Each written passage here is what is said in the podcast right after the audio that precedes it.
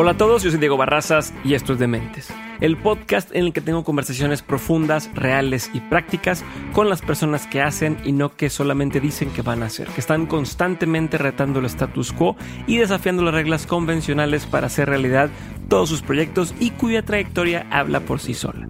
En más de 100 episodios de Dementes hemos platicado con los locos que están cambiando el mundo y que en el camino nos han dejado un montón de vivencias, consejos y aprendizajes y por eso decidimos hacer una recopilación especial. Este lunes y los siguientes tres lunes vamos a tener episodios distintos. Van a ser episodios en los que repasamos algunos de los mejores momentos que hemos pasado de acuerdo a temáticas como por ejemplo emprendimiento, creatividad y crecimiento personal. Si eres de los nuevos, esto va a ser una muy buena guía para que sepas por dónde empezar con el resto de los episodios. Y si eres de los que llevan mucho tiempo conmigo, entonces va a ser de esos episodios perfectos para poder recordar y volver a tomar nota de lo que se te haya escapado antes.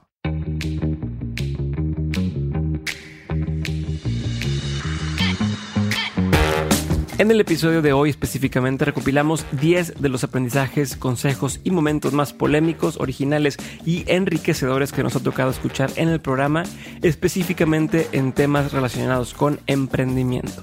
Puede que con algunos vayas a estar de acuerdo, con algunos otros no, pero todos son momentos que nos han dado de qué hablar y que se nos han quedado grabados por el paso del tiempo.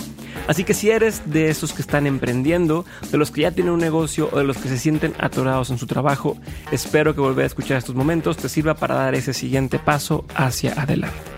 Y dos cosas más antes de empezar. En dementes.mx vas a encontrar la lista con los enlaces a cada uno de los episodios que se mencionan aquí. Por si te pierdes o no tomaste nota, entras a dementes.mx, buscas este episodio y va a venir ahí toda la lista de cada uno de los episodios que puedes escuchar. Y también si te quedas hasta el final, te voy a decir cómo obtener de forma gratuita el ebook que hicimos de los mejores consejos que hemos tenido aquí en Dementes. Así que empecemos y espero que lo disfrutes.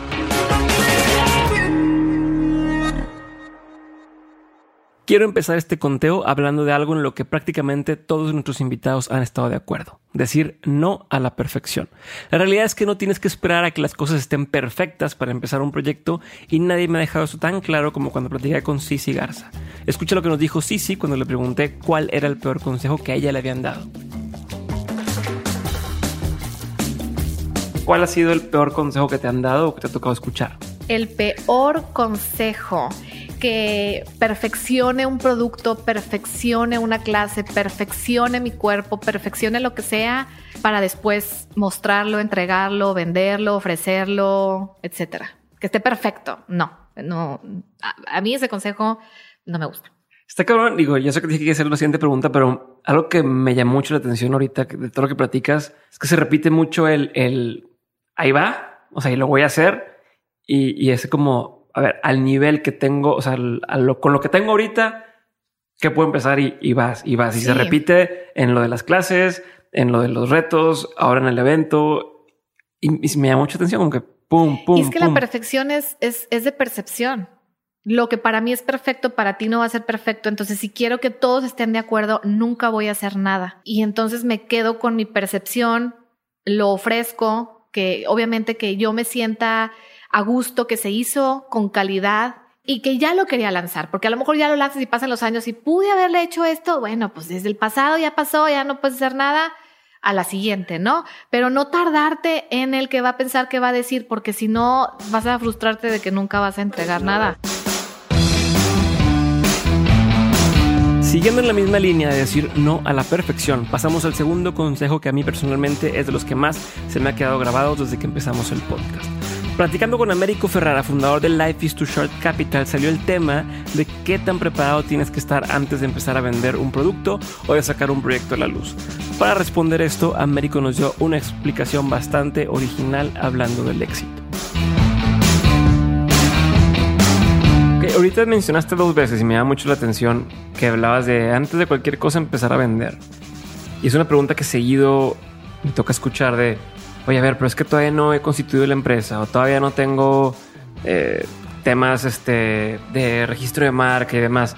¿Cuál es tu postura ante eso? O sea, tengo una idea y me, lanzo a empezar a venderla o primero hago todo lo demás y luego, o sea, ¿qué opinas? Mira, si vas a, la escuela, en la UDEM, en el TEC, en la UR, en la UNI, eh, aparte o eso, en cualquier o en cualquier universidad te van a decir, Oye, el business plan y el registro de marca, y si no, no salgas a vender y tal y tal. O sea, yo, eh, por ejemplo, en, el tech, digo, a, quien le pese, a quien le pese, pero en el tech de Monterrey hay una carrera de emprendimiento. Sí.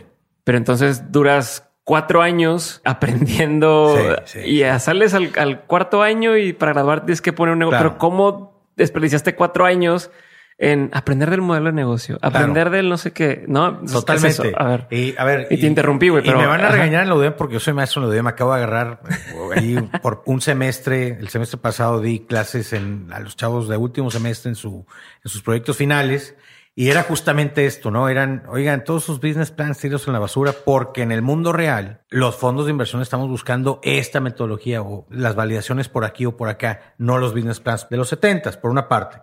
Por la otra, pues mira, el invertir tanto tiempo y dinero en eh, constitución, en registro de marca, en tu business model Canvas en tu tal y tal, y cuate, todavía no es validado que eso sea problema y eso todavía no es validado que esa solución sea solución. Entonces, seguir, seguir invirtiendo tanto tiempo en ordenar algo que no sabes que la gente lo quiere o no lo quiere, pues me parece que es pérdida de tiempo. Yo prefiero, como dice Michelle García Novak, jobs to be done o better done than perfect, ¿no? Es decir, vamos a lanzarnos, vamos a empezar a vender y vamos a ordenar el éxito. No hagamos crecer algo muy estructurado porque después es muy difícil. Es vamos a ordenar el éxito. O sea, ponerle orden a cuando ya funcionó, vamos a ponerle orden. claro, ¿no? A ver, eh, algo bien interesante que Tuto mencionaba, Tuto es Vitau, ¿no? Decía eh, algo bien interesante hace un par de días y le decía, oye, pásame eso porque me gustó mucho cómo lo dijiste, ¿no? Y tiene toda la razón. Estaba respondiendo algunas preguntas de si levantar poco capital de muchos o mucho capital de pocos, y es un poco la misma mecánica de decir, oye, salgo a vender ya aunque esté desordenado, o hago todo perfecto y después salgo a vender pues mucha estructura, pero pues ya le invertí mucho tiempo, ¿no? Entonces, es lo mismo. A mí me parece que eh, nosotros como inversionistas lo que estamos buscando es un emprendedor que tengas que parar y ordenar, a un emprendedor que tengas que sacar a la calle a vender y hablarle, oye, por favor, ándale, muévete. O sea, es, es, es esa actitud que lo vemos en el Duty Links, cuates, cuando vayan a picharle a un inversionista, la parsimonia y la, la pachurrez, la pachorrez se nota y la aborrecemos, ¿no? Es decir, queremos emprendedores aborazados, que se confunda con lo torpe, que se confunda con lo, con lo desordenado, porque son ganas, ¿no? Es, queremos gente inquieta y queremos gente que necesitemos ordenar y parar, porque el éxito pues, se ordena, no se construye a partir de la estructura, desde mi punto de vista.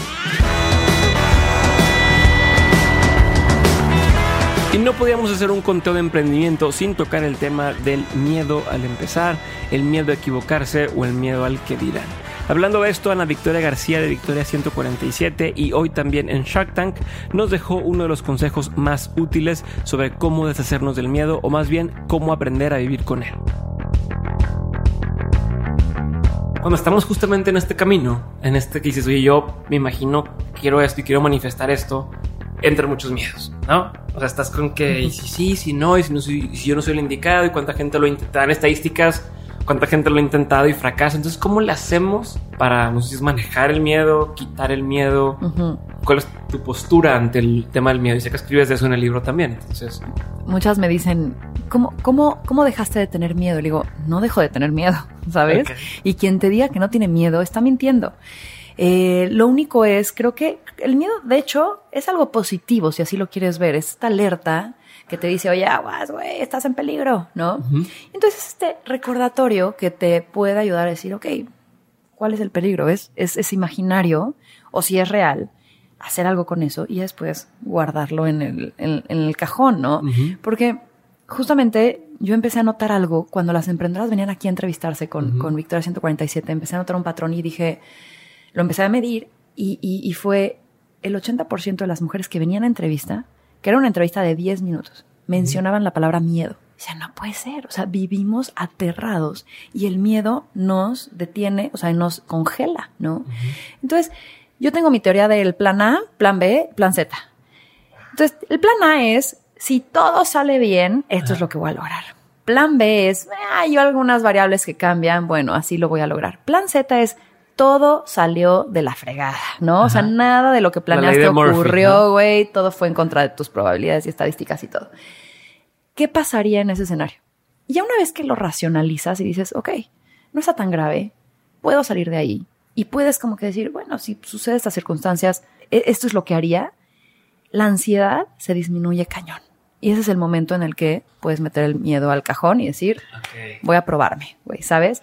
Porque creo que tenemos miedo a fracasar, tenemos miedo a fallar, tenemos miedo a, que, ¿qué dirán? Este, este mundo externo que nos absorbe y más a través de las redes sociales en donde todos venden un mundo de utopías eh, y que tú te las crees, sientes a veces que pues no puedes tú ser el único fracasado que no lo logre, ¿no? Yo creo que estamos llenos de fracasos, que son aprendizajes, y atrás de un fracasado, o fue un fracaso, hay un valiente que lo intentó. Entonces, ese es un poquito el moto que creo que debemos de, seguir, decir, que no te aterre el miedo, haz un plan alrededor de eso, racionalízalo, déjalo a un lado. Porque vas a tener miedos distintos y, y, si vas además convirtiéndote cada vez en más chingón, pues los retos y los miedos van a ser más grandes. Eso fue lo que nos dijo Ana Victoria García sobre los miedos y hablando precisamente de miedos, uno de los consejos más compartidos por ustedes en redes sociales es el que nos dio Mariana Castillo de Ben Frank sobre cómo no debes tener miedo de cambiarte de trabajo o de empezar un proyecto nuevo. Si tienes ganas de emprender pero el miedo te tiene atorado a salirte de tu trabajo, escucha esto que nos dijo Mariana.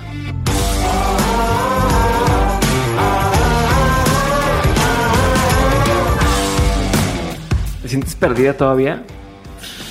Sea, es que creo que mucha gente cuando le preguntas como cuál es tu plan a 5 o a 10 años lo tienen muy claro. Yo no, lo tengo claro. Ahorita te digo, me apasiona Ben Frank y me veo dirigiendo esto los próximos 15, 20 años. Sí, sin problema. Pero tampoco, o sea, he visto tantas cosas en mi vida. El mundo cambia tanto que, pues no sé, igual y no, ¿no? Eh, ahora me encanta lo que hago y entonces tampoco veo eh, cambiando en el, en el corto mediano plazo, ¿no? Pero ¿y cómo serían un, o sea, un par de cosas más que pudieras comentar acerca de cómo manejas este, esta sensación de me siento, no sé qué quiero, ¿no? Y ahorita mencionas algo de la maestría, pero si me pudieras como dar un poquito de claridad sobre qué haces o qué piensas para lidiar con esta incertidumbre de no saber qué quieres. Sí, o sea, creo que al final para mí es como disfruto mi día a día o no disfruto. Hay suficientes retos, como soy súper curiosa eh, y entonces me sigue generando esta curiosidad de querer aprender más, de querer tener esta curva de aprendizaje. Sí, ok, perfecto. Sigamos con esto. ¿Qué fue lo que me pasó? Entonces me graduó de la carrera y me voy a trabajar en el Banco de México con un periodo muy breve en banca de inversión. Eh, donde rápidamente salí corriendo. ¿Por qué? Eh, la, verdad es que los horarios están locos y a mí me parecía súper aburrido. Okay. Entonces, todo el mundo te dice, vas a aprender muchísimo y vas a tener exposure a... Y la verdad, la verdad, la verdad es que cuando eres el güey recién salido de la carrera, eh, lo único que haces son presentaciones de PowerPoint, formato y ponerlo bonito, porque ni siquiera es como que tú haces mucho tema. Y entonces se volvió súper aburrido y yo decía, hacer esto a la una de la mañana, pues no me llena. Si lo hiciera de 9 a 5 de la tarde, pues chance, pero no me llena. Entonces no sentía que estaba aprendiendo, sentía que, como que si no era un ambiente donde yo me sintiera cómoda al final del día y salí corriendo. Eh, lo cual está, perfecto. Creo que hay un estigma de, que no te puedes cambiar de chamba cuando eres muy joven porque la gente va a pensar que eres informe. La neta, si no te gusta, cámbiate porque... ¿Cuánto tiempo duraste ahí? Como tres meses y medio. Ay, bye. Sí, me imagino que todo el mundo oye tan rápido. Sí. Tengo un amigo, digo, a lo mejor no, no es la recomendación para todos o no sé, pero tengo un amigo que la ha sabido jugar tan bien. No voy a decir nombres para que no vaya a quemar, pero él sabe quién es. Entró a trabajar a una empresa, se salió a los tres, cuatro meses a otra empresa del ramo por un sueldo más alto, de ahí volvió a brincar a otra empresa. Entonces, total, yo creo que desde que nos graduamos en cuatro años ha estado en siete empresas distintas y hoy gana muchísimo más que, que lo que hubiera ganado si se hubiera mantenido en una sola empresa siguiendo el, el, el, pat el patrón, porque siempre te dicen, no, es que no podemos dar un aumento de más del 20% y no entonces no, lo, no es que lo recomiende, pero a él le ha funcionado de lujo porque ha brincado y como es una, trae gente más financieros, es mucho de tu cartera de clientes. Entonces él pues se lleva la cartera de lado a lado y le ha ido bien. Sí, o sea, la verdad es que volvemos a lo mismo. O sea, vamos a trabajar hasta los 80 años. no nos gusta, o sea, nos gusta o no nos guste, ¿no? Todo dice, no, a los 65 te retiras. Como no, no, o sea, vamos a vivir hasta los 120 y vamos a trabajar hasta los 80. Eso es una realidad. ¿Sí crees tú que vivir hasta los 120? Pues no me sorprendería. Digo, mi abuela se murió de 100, mi abuelo se murió de 90 y pico. Entonces, no, no me sorprendería que, o sea, ellos nacieron en 1909, para que me entiendas, o 1919, mi abuela. Entonces, pues nosotros naciendo en 1980, seguro, seguro, o sea, pasamos esa barrera. Y entonces, pues para mí como que el chiste es aprender y encontrar cosas que te apasionen de manera recurrente, ¿no? Y entonces este tema de, híjole, tienes que trabajar porque la gente, no, o sea, estás aprendiendo, te gusta bien, si no, a lo siguiente y no pasa nada. Y yo desde una perspectiva hoy, cuando veo un currículum de alguien que ha brincado mucho, sí se los cuestiono, pero no, no se los cuestiono desde la perspectiva que es malo, siempre y cuando sea por los motivos correctos. Eh, para mí, la perspectiva es, mira, dejé de aprender, no me gustó. O sea, al final estás explorando tus primeros 5 o 10 años de vida estás explorando qué es lo que te gusta hacer y entonces, de vida profesional me refiero. Y entonces, pues para mí era como esa, esa posibilidad de, de encontrar algo que realmente te apasione y, te gusta y no lo veo para... Tenía una amiga que me decía como, pero ¿cómo vas a renunciar a los tres meses? Trabajas en JP Morgan, es como, wow. Y todo el mundo quiere esa chava, como, pues todo el mundo la puede querer, pero yo no la soporto, no, no me quiero quedar aquí, ¿no? Y entonces, pues renuncié y dije, ya algo encontraré. Ahora vamos a entrar un poco a la sección de momentos o temas un poco más polémicos y fuera de lo común que nos ha tocado escuchar en el podcast. Aquí no podía faltar Nacho Landa cuando hablamos del tema de arriesgar y con toda su experiencia, Nacho nos dijo algo que va totalmente en contra de lo que normalmente estamos escuchando o que está de moda escuchar de boca de un emprendedor. Y esto es, el que no arriesga también gana.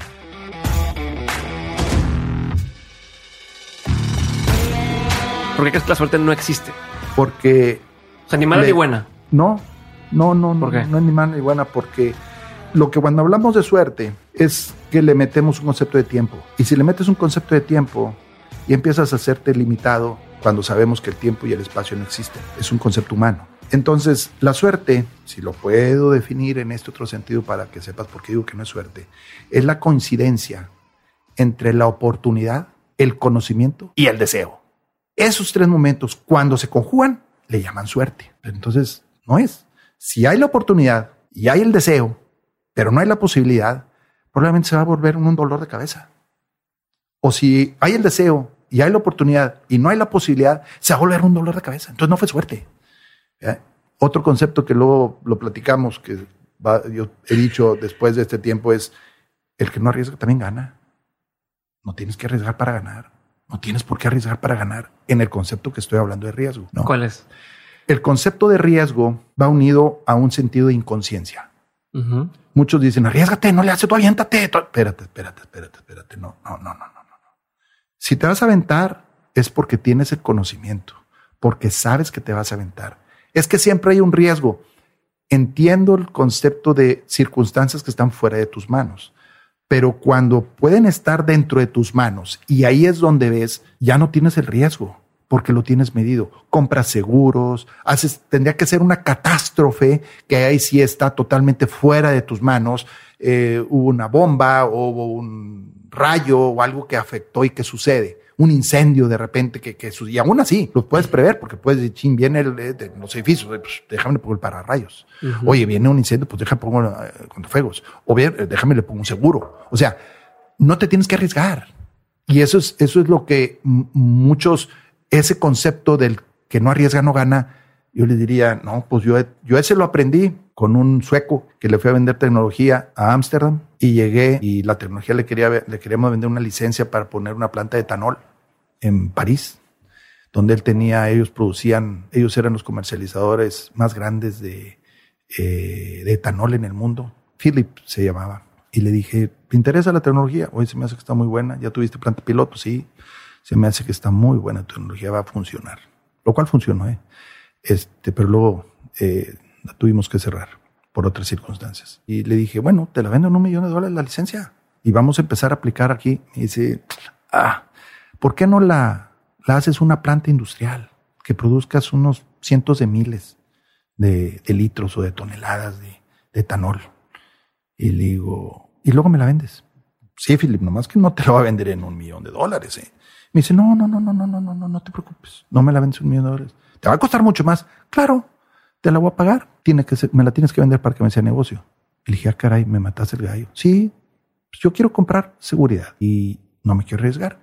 Y yo soy de los que no arriesgan y sí gano. Ahí me enseñó ese concepto. Sí, o sea, no que él se entrara toda la chamba a ver si funcionaba es... ¿Para qué? Poder dar ambiciones. No es que me va a costar más barata, entonces yo soy el primero. Y que, no, deja que otros lo hagan en algunos negocios, en otros no. O sea, estoy hablando sobre mi experiencia, ¿verdad? Que también me equivoca y que esa no la he aplicado en ocasiones. Este, pero si me dices ahorita, en el último, que estoy emocionadísimo, que es en este Durbiti, que vemos cómo va funcionando, pues le invertimos, pero no arriesgamos porque invertimos en bienes inmuebles. Y el bien inmueble sabíamos que en esta zona iba a estar, iba a estar creciendo, iba a tener plusvalía en las zonas donde estamos. Y, y además era un beneficio social. Y además este, era lo suficientemente chico para poder iniciar y con poca gente. Tenía características en donde el negocio es tu maestro. Tú no eres el, negocio, tienes que estar atento a qué te va pidiendo el negocio, qué te va pidiendo el mercado y hacia dónde va y dónde te estás atorando. Y, y entonces no lo estás empujando sino realmente estás con él, te, lo vas acompañando. Es, esas son actitudes muy diferentes.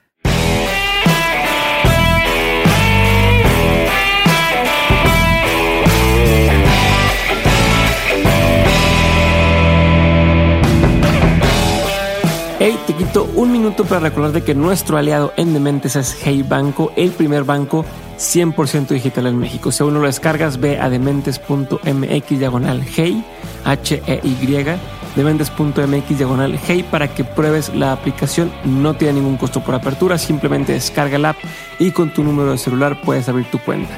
Y si lo deseas, puedes solicitar el plástico que te lo envíen a tu casa sin ningún costo. Si ya tienes tu cuenta en Hey Banco, escríbeme por Instagram, dime qué te parece y si tienes alguna duda, ya sabes que ahí te respondo. Ahora sí, te dejo que sigamos con este episodio.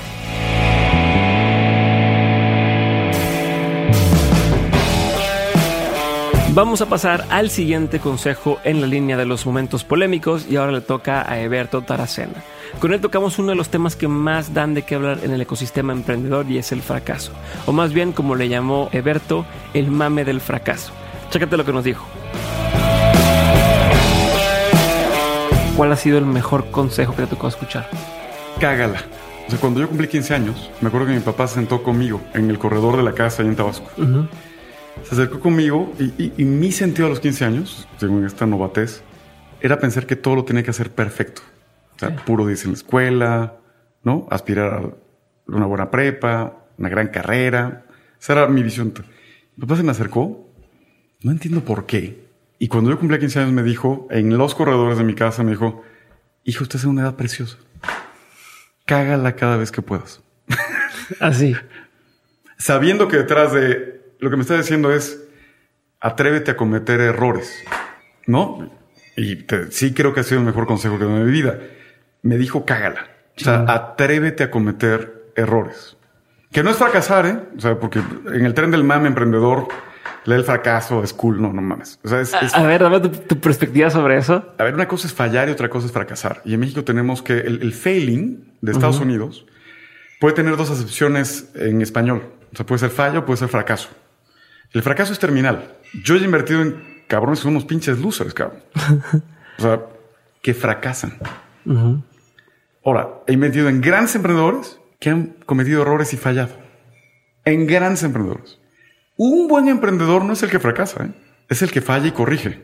Pienso idéntico en ese sentido. No le puedo poner 100 palabras, pero a mí me molesta mucho cuando fracasa y fracasa rápido y todo el mame de Fuck Up Nights a quien le moleste, a mí me molesta bastante. O sea, como este, tienes que fracasar. No, güey, fracasar es ya valió madre todo. No, y significa no haber encontrado las soluciones alternativas al problema. O sea, no es cierto. O sea, todo problema encuentra solución. Nada más hay que iterar lo suficiente para llegar a ellos.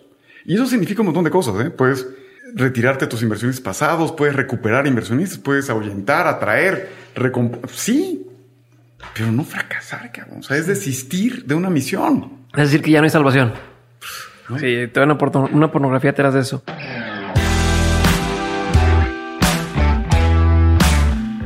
Hay quienes dicen que emprender es para todos y otros dicen que para emprender necesitas tener un perfil y una personalidad muy específica. Si tú aún no tienes 100% seguro si emprender es para ti, escucha uno de mis consejos favoritos que nos dio la fundadora de CREA, Leticia Jauregui. Leticia nos vino a decir algo importantísimo, pero que a mucha gente se le olvida mencionar, y es que no es a fuerza emprender.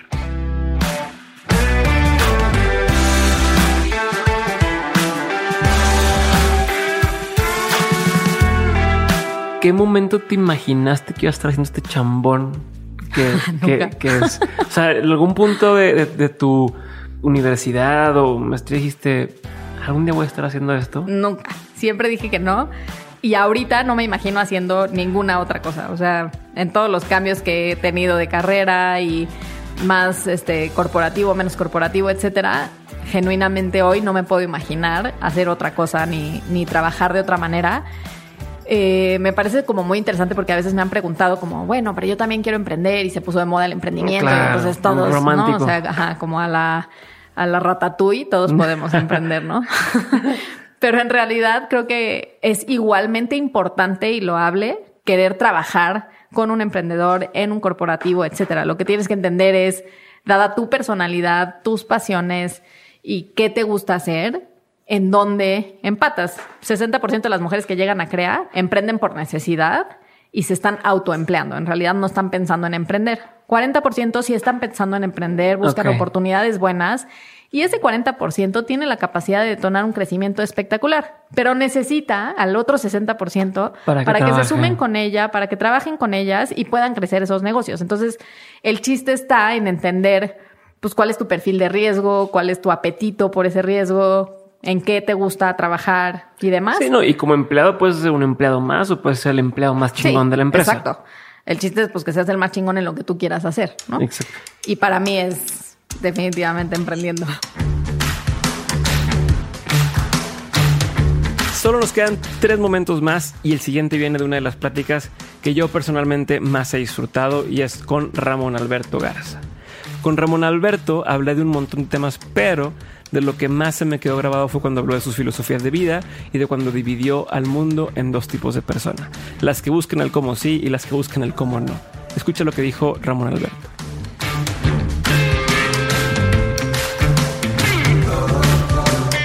Yo siempre he dicho, yo tengo dos filósofos de cabecera, muy atípicos. Ok, a ver. Uno se llama Mr. Nike, de los zapatos. Sí, sí, sí.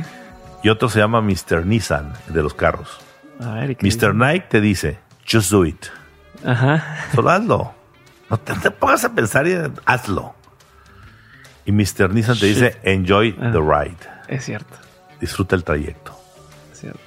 si tú te pones a hacer lo que tú quieres hacer y solamente hazlo, no te preguntes, es que no. Mira, yo divido a, los seres humanos en. Eh, hay muchas divisiones que podemos hacer. Yo te pongo varias, pero te voy a poner la que más me gusta a mí. Hay gente que anda en la vida buscando el cómo sí y gente que anda buscando el cómo no. El 90% de los seres humanos son cómo no. Oye, Diego, vamos a hacer un blog sobre esto, esto, esto. Mm, está complicado, no tengo tiempo. A lo mejor no, no, no hay auditorio. Hay que hacer una investigación, etcétera. A quien le dices, oye, vamos a armar esto. ¿Cuándo empezamos? A ver, chequemos nomás bien las cosas y empezamos mañana. Y sobre la marcha. Y sobre la, a ver, entonces, el cómo no, cualquier persona te va a decir cómo no hacer algo. Eso no tiene, no, no, no, no fallas. No, requieres un talento. Yo les, yo les digo doctores no, porque el que viene y te dice, no, no, no, a ver, dime cómo sí, no me digas cómo no. ¿Sí? Ajá, claro. Te lo voy a poner un día con, con un caso específico, el FOAPROA. Ahí me tocó estar en medio de la última negociación. Cuando me piden a mí del gobierno que contacte a, la, a una fracción política que estaba cerca que no iba a firmar, cuando les hablo a ellos dos que eran mis amigos, a esos dos personajes, le digo, a ver, te hablo no para preguntarte cómo no. Ya sé que ahorita no quieres. Dime cómo sí se firmaría. Y empiezan a pensar y a decir siete cosas que querían que se hicieran y si esas se cumplían, sí salía ante el FAPROA. Y los dos dijeron las mismas. Y cuando las comuniqué al secretario de Hacienda, el secretario de Hacienda dijo, ah, caray, bueno, salvo esta y esta, pues, punto menos puntos más, terminamos negociando los cómo sí y se firmó. Buscando el cómo Cambia por completo la perspectiva y el, A mí no me... vamos a hacer el reporte indio que los momentos que hablen. No, eso no existe. Pues por eso, papá, pues por eso lo quiero hacer, porque no existe. Bueno, es que no hay. A ver, a ver, a ver. Yo no quiero nos aquí en la mesa. Díganme cómo sí se puede. Así, usted me puede decir, hoy damos un espirocato de 10 millones de dólares y yo les diré, no tengo dinero para hacerlo. Pues no es que no lo pueda hacer, no lo quiero hacer, o porque no puedo hacerlo, tener dinero, o porque ya no quise, no me, no, no me combino. Pero yo lo decido. Pero lo decido del cómo sí, no desde el cómo no. Exacto. Entonces, el cómo no es el típico loser, que siempre te va a tener pretexto para decir por qué no terminó la tarea. Ay, maestro, aquí yo tenía muchos compañeros que iban diciendo, ay, maestro, es que anoche, fíjese que mi mamá le tosió cinco veces y que... Ya. Dime, ¿cómo sí? Entonces, esa parte es muy importante. Entonces, si tú just do it and enjoy the ride, la vida es un recreo. El episodio con Jorge Fajardo es uno de los más escuchados desde que empezó Dementes y con este momento quiero recordarles un poco el por qué. Hablando de su video I Am Mexican y de cómo había logrado que gigantes del medio se interesaran en él, Jorge se acordó de algo que había platicado con César Fajardo, otro de nuestros invitados en Dementes y su hermano, también creador del video I Am Mexican. Y aquí Jorge nos dijo cómo en la vida tienes dos formas para conseguir lo que quieres. Pongan atención. Mi vida pasada de, de agencia digital, desde hace ya más de ¿qué te gusta? Siete, ocho años. O sea, esto no es tan nuevo. Había estas agencias que llegaban y te decían, oye, yo sé viralizar contenidos. Y sí, literal, pagabas un dinero y te ponían en trending topic porque un montón de bots lo estaban haciendo, ya sea por cuentas falsas y bots o por el otro lado influencers que tienen una, un alcance muy grande y que pues por una no tan módica cantidad, todos hablamos de lo mismo al mismo tiempo Exacto. eh, y posicionamos un mensaje. Entonces, sí, sí, sí, eh, en realidad para nosotros ahí sí, digamos que en, en el tema de Mexican logramos eso, pero sin pagarle a nadie, ¿no? O sea, logramos que Luis Gerardo, que Salma, que Guillermo del Toro, que Cuarón, que todos estos influencers no teníamos un grupo de WhatsApp con ellos. Ojalá, me encantaría. ya estoy trabajando en tenerlos en, en mi grupito de WhatsApp. Que todos dijeran este mensaje me gusta, lo quiero compartir. Y estos líderes de opinión fueron los que en realidad viralizaron ese mensaje, porque ahí sí, a propósito y por diseño, los incluimos. Decidimos hacerlos parte de y dijimos México es chingón por estas personas. Entonces, ¿sabes? Claro, claro. A todo el mundo le gusta que, le- que lo, que lo nombren. Sí, sí, sí, sí. Decían, mira, salí, ¿no? Eh, y varias personas de las que salen en el video son con las que hoy hemos estado trabajando futuros proyectos de los que pues no puedo spoilerear, pero está padrísimo, ¿no? Qué chingón. Y es lo que platicábamos un poquito antes del podcast ah, acerca de qué sigue y cómo redondeamos la historia, ¿no? Y esto voy a refrasear como César lo dijo, porque digo que él es el que sabe decir las palabras correctas. Cuando él estábamos haciendo el aftermath de la, de la historia, decía, mira, hay dos formas de conseguir lo que quieres. La forma número uno es tocar puertas. Ir tocando puertas y puertas y puertas. Y yo pude haber estado, pudimos haber estado diciendo, híjole, hay que conseguir el teléfono de Cuarón, a ver si un día nos hace caso. Hay que conseguir el teléfono de Salma, a ver si nos hace caso. Hay que conseguir el teléfono de Luis Gerardo, de Juanpa, de... Hay que conseguir sus teléfonos y tocarles puertas y, y decirles, oye, me das una oportunidad porque queremos contar historias y tú eres una persona muy prominente. Y tocar puertas siempre ayuda. Pero la otra forma de hacerlo es pararte afuera de todas las puertas y hacer tanto ruido que tengan que abrirlas y asomarse a ver qué está pasando.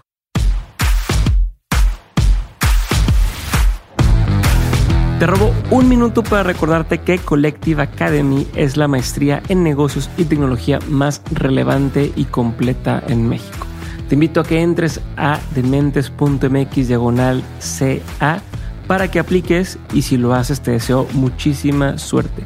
No es sencillo, pero si logras entrar ya sabes que seguro nos vamos a estar viendo por ahí.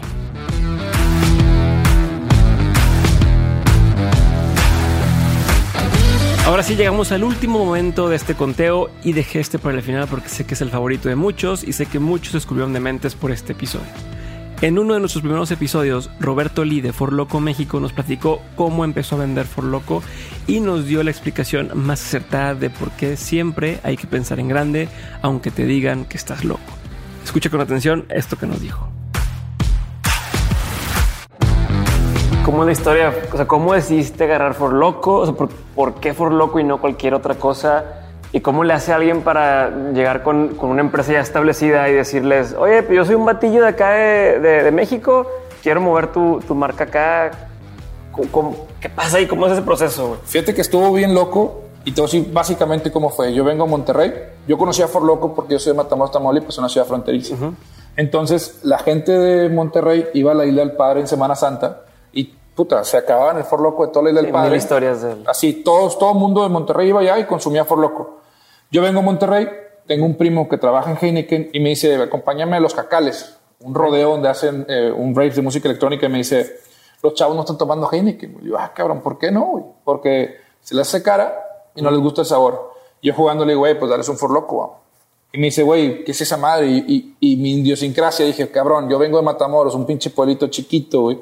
Tú trabajas en Cuauhtémoc Moctezuma, Te dedicas a ese pedo. Te dedicas a eso y no sabes qué. Dije, aquí, güey, voy a vender For Loco en Monterrey. Entonces, me tardo un mes en contactar a la gente de Estados Unidos. Eh, te voy a decir la verdad, yo le puse en Google Fusion Projects Phone y hablé a todos los teléfonos que había, hasta, o sea, no tenía nada que hacer, entonces me dedicaba todos los días a eso, hasta que al 30, al día número 30 llamarme, me conectan con alguien de allá y a los güeyes no les interesaba, güey. Decían. Me decía, güey, no nos interesa México, la verdad que estamos enfocados en Europa. Y yo le decía, bueno, güey, dame la oportunidad a mí de, demostrarte que México vale la pena. Bueno, yo le decía que Monterrey vale la pena. El chiste es que logré convencer al güey que atendiera una llamada mía. Yo creo que lo hizo más. Eh, que hay lástima. Sí, por atención, para que ya este güey no esté chingando. Empiezo a platicar con él. Ya había nacido mi hijo Roberto. Yo me acuerdo que tenía unas semanas de nacido. Íbamos a tener la primera videoconferencia. Eh, la teníamos en el departamento. Yo le digo a mi mujer que no salga para que no escuchen el llanto del niño, para que pensaran que es una oficina.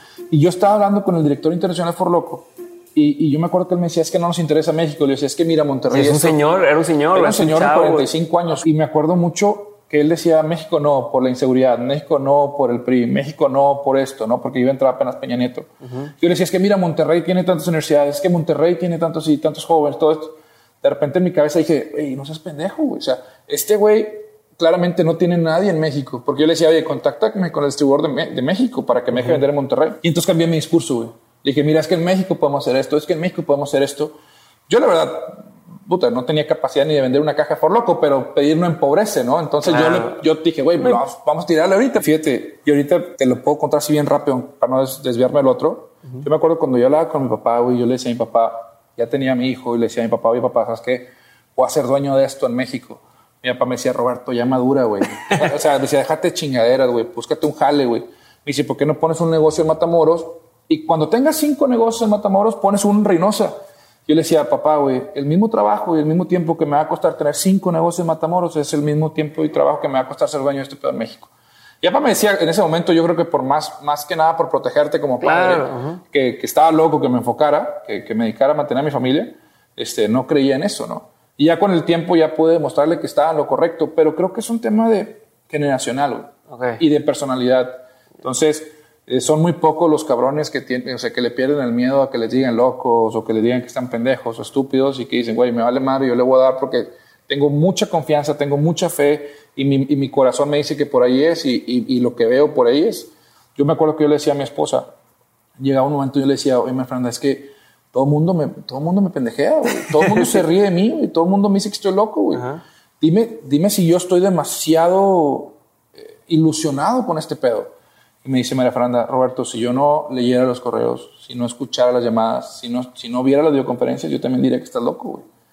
Dije, eso es lo que necesitaba escuchar. Y puta, me aferré, güey. De hecho, por eso se llama así este podcast de mentes, güey, porque es la gente, viene de, de, un video que vi de alguna vez de Apple, el de Here's for the Crazy Ones, que dice de que la gente que está suficientemente loca como para creer que puede cambiar el mundo son los que al final terminan cambiándolo.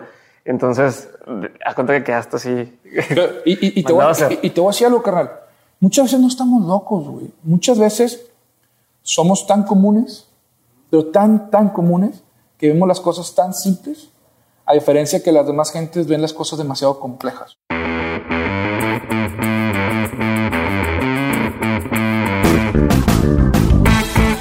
Gracias por haber llegado hasta aquí y haber escuchado este episodio especial de Dementes. Si crees que nos faltó incluir un momento o un consejo en este especial, pues probablemente tienes razón, pero no queremos hacerlo más largo. Así que si hay algún consejo que a ti se te haya quedado grabado y que no incluimos en esta lista, especialmente hoy hablando de emprendimiento, por favor déjanos un comentario recordándolo en Instagram, etiquétenos con una historia haznos saber cuál nos faltó. Siguen tres especiales más, uno de creatividad, uno sobre cómo expandir la mente y uno sobre crecimiento personal. Así que si no quieres que se quede fuera alguno de esos consejos, también por favor haznoslo llegar. Y si te quedaste con ganas de escuchar más de tus invitados en las notas del episodio en dementes.mx, te voy a dejar los enlaces a todos los episodios que escuchamos hoy para que no te pierdas y puedas volver a escucharlos con calma. Y no se me olvida lo que te prometí al principio del episodio y es que desde hoy oficialmente está disponible nuestro primer ebook ilustrado de Dementes con los mejores aprendizajes de todos los episodios que salieron el año pasado. Lo único que tienes que hacer para obtenerlo es entrar a dementes.mx diagonal empieza hoy. Dementes.mx diagonal empieza hoy. Contesta una pequeña encuesta que nos va a servir para hacer el programa mejor para ti y listo. El ebook es tuyo, lo tienes, es para ti, lo puedes compartir, puedes hacer lo que sea, no tienes que pagar un solo peso y nunca te voy a cobrar un solo peso por ese ebook, es un regalo, pero te pido que me ayudes contestando una pequeña encuesta porque así me sirve para hacer este programa mejor. Te recuerdo que el ebook tiene más de 100 consejos tanto para tu vida personal como para tu vida laboral con ilustraciones originales y temas desde dinero, felicidad, emprendimiento y éxito. ¿Ok? Lo puedes descargar otra vez, te digo, entrando a dementes.mx, diagonal, empieza hoy, o si eres parte de Insider, nuestra comunidad privada, te lo voy a hacer llegar de manera directa. Recuerda que si quieres entrar a Insider es entrando a dementes.mx diagonal comunidad y ahí vas a poder saber todo lo que estamos haciendo. Este mes vienen mentorías fregonas, vienen invitados fregones para el políticamente incorrecto y vienen muchas sorpresas más. Así que ahí lo tienes. Espero que hayas disfrutado este episodio y nos vemos la siguiente semana con un nuevo episodio de Mentes. Yo soy Diego Barrazas y gracias por estar aquí conmigo. Bye.